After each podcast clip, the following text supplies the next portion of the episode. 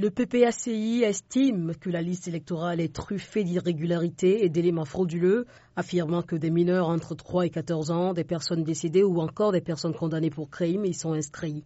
Lors d'une conférence de presse à Abidjan, Abiba Touré, présidente de SAFE, un organe créé par le parti pour lutter contre la fraude électorale, a brandi des captures d'écran de la liste comme preuve. La commission électorale indépendante n'a pas encore réagi à ces propos, mais rappelle que des recours pouvaient être faits jusqu'au 10 juin prochain. Le 20 mai dernier, la CEI avait publié la liste électorale sans le nom de l'ancien président Laurent Gbagbo, indiquant qu'il faisait partie des 11 000 personnes déchues de leurs droits civiques et politiques suite à une condamnation.